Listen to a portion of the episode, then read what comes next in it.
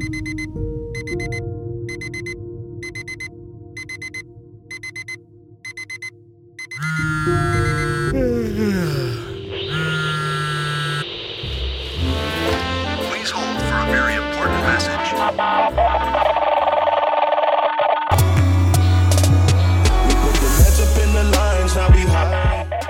und herzlich willkommen zu dieser neuen Podcast-Episode. In dieser Folge geht es um die Frage, macht es Sinn, die schwachen Finger mit bestimmten Übungen zu trainieren? Ich wünsche dir viel Spaß bei dieser Folge.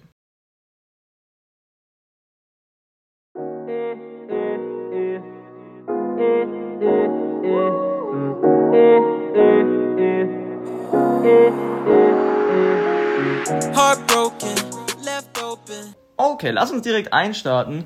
Und ähm, zu Beginn möchte ich eigentlich erstmal eine Unterscheidung treffen. Und zwar, es gibt ähm, verschiedene Arten von Übungen für die Finger und es gibt unter anderem eben die sogenannten klassischen Kraftübungen für die Finger. Und ich muss ehrlicherweise sagen, ich bin gar nicht so ein Fan von diesen Kraftübungen für die Finger. Das ist meine persönliche Meinung. Denn wenn man Kraftübungen macht, bedeutet das ja eigentlich gleichzeitig, dass unsere Finger noch nicht stark genug sind. Sonst müssten wir diese Kraftübungen nicht machen. Ich denke viel eher, dass unsere Finger eigentlich schon stark genug sind. Wir müssen nur lernen, ja, die richtig einzusetzen, beziehungsweise bestimmte Bewegungen richtig einzusetzen der Finger. Man sieht es eigentlich immer, immer wieder, dass manche wirklich stundenlang damit verbringen, Kräftigungsübungen zu machen für die Finger. Und manchmal machen sie es einfach auch nur noch schlimmer, als es zuvor war. Und deswegen sollten wir uns viel mehr mit der Frage beschäftigen, wie können wir unsere Bewegungen richtig einsetzen, wie können wir unsere Finger richtig einsetzen, ähm, ja, dass wir Kraftübungen vielleicht nicht brauchen. Und ähm, eine wichtige Bewegungsform ist, denke ich, die Rotationsbewegung bzw. Rotationsübungen zu machen, also diese Bewegung zu trainieren. Was bedeutet, wir lassen am Anfang erstmal den Daumen wirklich, wirklich frei und probieren erstmal eine Rotationsbewegung mit unserem Handgelenk durchzuführen. Sinn und Zweck dieser ganzen Sache ist im Endeffekt, wenn wir eine Rotationsbewegung im Handgelenk durchführen, dann können wir ähm, beeinflussen, wie viel Gewicht auf einen bestimmten Finger kommt. Wenn wir zum Beispiel Rotationsbewegungen machen und ähm, die Rotationsbewegung zum Daumen machen, haben, hat der Daumen mehr Kraft. Wenn wir die Rotationsbewegung zum fünften Finger machen, dann hat der fünfte Finger logischerweise mehr Kraft. Und das ist eigentlich wirklich eine sehr, sehr wichtige Bewegungsform, die wir auf jeden Fall, ähm, ja, mit der wir uns auf jeden Fall beschäftigen sollten und ähm, ja, das Ganze üben sollten. Also wichtig, erster Tipp von mir, übt diese Rotationsbewegung im Handgelenk. Eine andere Erkenntnis, die eigentlich auch sehr, sehr wichtig ist, ist, mach mal folgendes ähm, Experiment oder folgende Übung. Nimm deine rechte Hand vor den Körper, so als würdest du gerade Klavier spielen. Wichtig ist, dass ähm, dein Handgelenk sehr gerade ist und deine Finger auch sehr, sehr gerade nach vorne zeigen. Und natürlich so wie, wie wenn du ähm, Klavier spielen würdest, also jetzt nicht flach, sondern in der normalen ähm, Klavierspielposition und probier mal deine Finger zu bewegen. Wenn du das gemacht hast, probier mal gleich deine rechte Hand etwas nach außen zu drehen, also die Finger etwas nach außen zu neigen. Jetzt probier nochmal die Finger zu bewegen und du wirst merken, es ist viel, viel schwerer, als wenn du sie gerade hältst.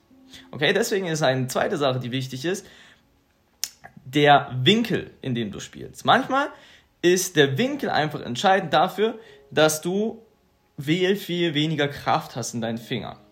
Okay, also zweiter Tipp, achte auf den Winkel und wenn du zum Beispiel mit der rechten Hand jetzt beispielsweise relativ weit oben spielst, ist natürlich unsere Aufgabe, diesen Winkel anzupassen. Genauso wie wenn du sehr, sehr eng, ähm, ja, sehr, sehr eng ähm, an deinem Körper spielst, ist natürlich auch unsere Aufgabe, dass wir möglichst ähm, durch passende Handgelenk, Ellbogenbewegungen etc. Ähm, diese Bewegungen anpassen. Eine Übung möchte ich jedoch trotzdem ähm, einmal eingehen, die wirklich ähm, eigentlich sehr viel Sinn macht. Und zwar ist es eine Übung, egal mit welchem Ton du anfängst, die macht Sinn.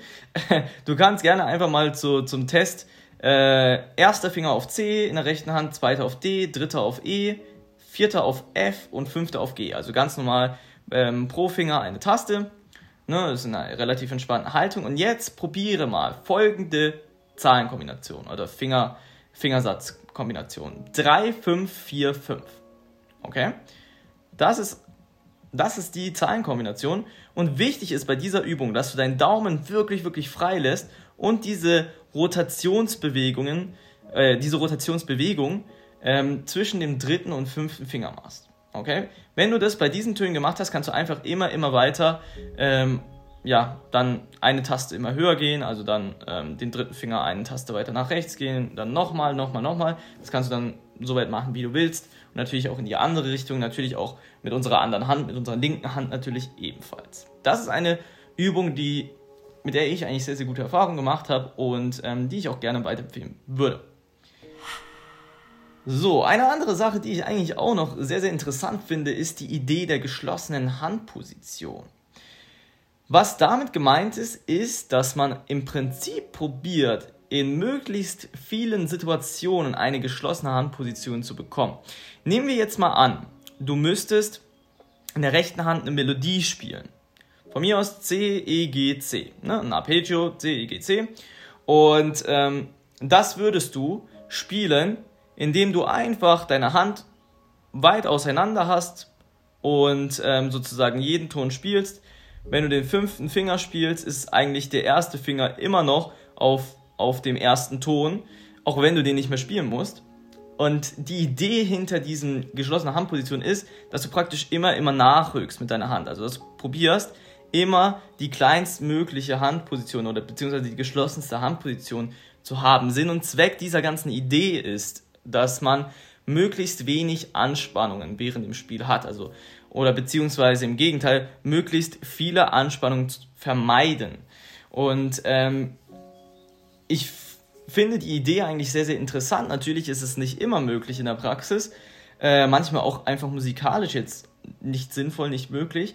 Ähm, jedoch ist diese Idee eigentlich sehr, sehr hilfreich, um sich mal in manchen Situationen zu fragen, ist das vielleicht gerade möglich, äh, dort vielleicht ähm, die, eine geschlossenere Hand zu haben bei dieser Melodie, um eben an manchen Stellen vielleicht, beziehungsweise dass manche Finger mehr, mehr, mehr Kraft bekommen, dadurch, dass man eben entspannter ist, nicht so viele Anspannung hat.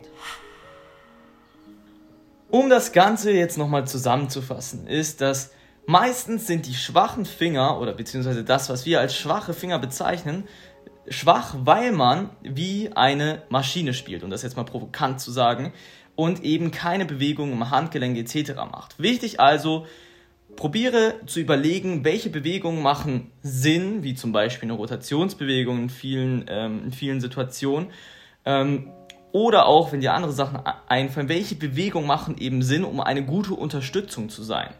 Wenn man zum Beispiel ein Crescendo spielen will, obwohl es eben ähm, bei bestimmten schwachen Fingern ist, wie zum Beispiel vierter und fünfter Finger, ähm, Genau, also das ist eben die Frage, mit der ich mich ähm, auf jeden Fall dann in diesen Situationen auseinandersetzen würde. Okay, ich hoffe, diese Podcast-Episode hat euch gefallen, hilft euch weiter und mich würde es freuen, wenn du nächste Woche wieder einschaltest. Bis dorthin, Peace.